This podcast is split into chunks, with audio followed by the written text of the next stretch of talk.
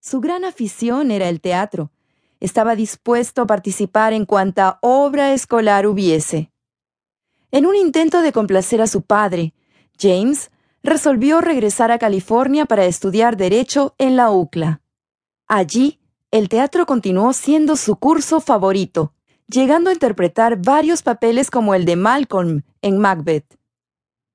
Tras su incursión en el mundo teatral, consiguió su primer trabajo participando en un comercial de Coca-Cola, por el cual cobró un dólar más refrigerio.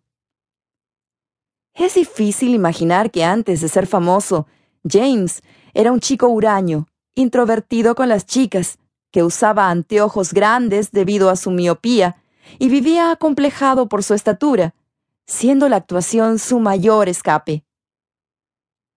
Se inició en la televisión participando de extra en una comedia de Jerry Lewis y en una película de guerra, Bayoneta Calada. Trabajaba además como chofer de la CBS y en sus ratos libres le encantaba leer a Henry Miller, Colette y Couteau.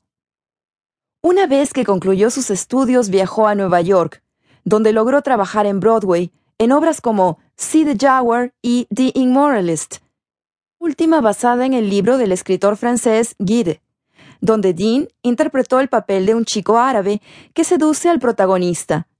Gracias a esta actuación, recibió muy buenas críticas, las cuales le sirvieron para que directores de cine de la talla de Elia Kazan apreciaran la calidad de su trabajo.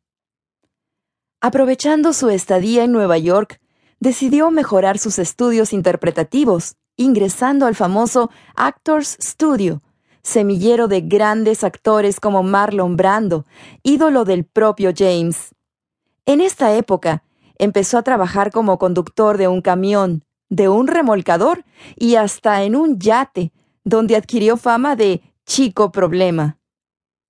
Era la década de los 50. Estados Unidos enfrentaba cambios ideológicos y tecnológicos, siendo la televisión el nuevo boom.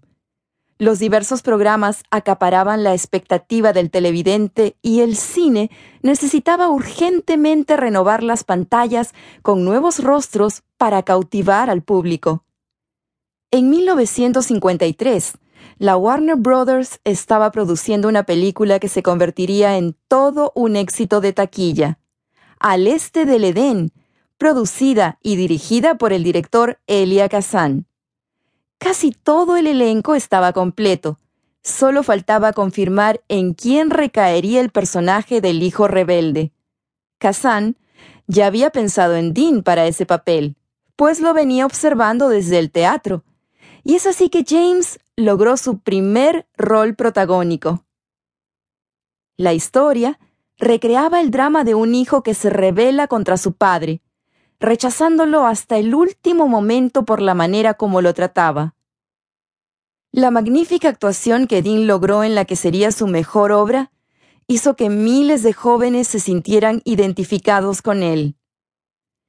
Era la primera vez que un galán lloraba en plena pantalla, pidiendo un poco de amor a un padre que no sabía dárselo. James fue nominado al Oscar como mejor actor por esta actuación. Durante esta etapa, Dean consumió drogas y demostró tener una personalidad inestable y depresiva. Entre sus defectos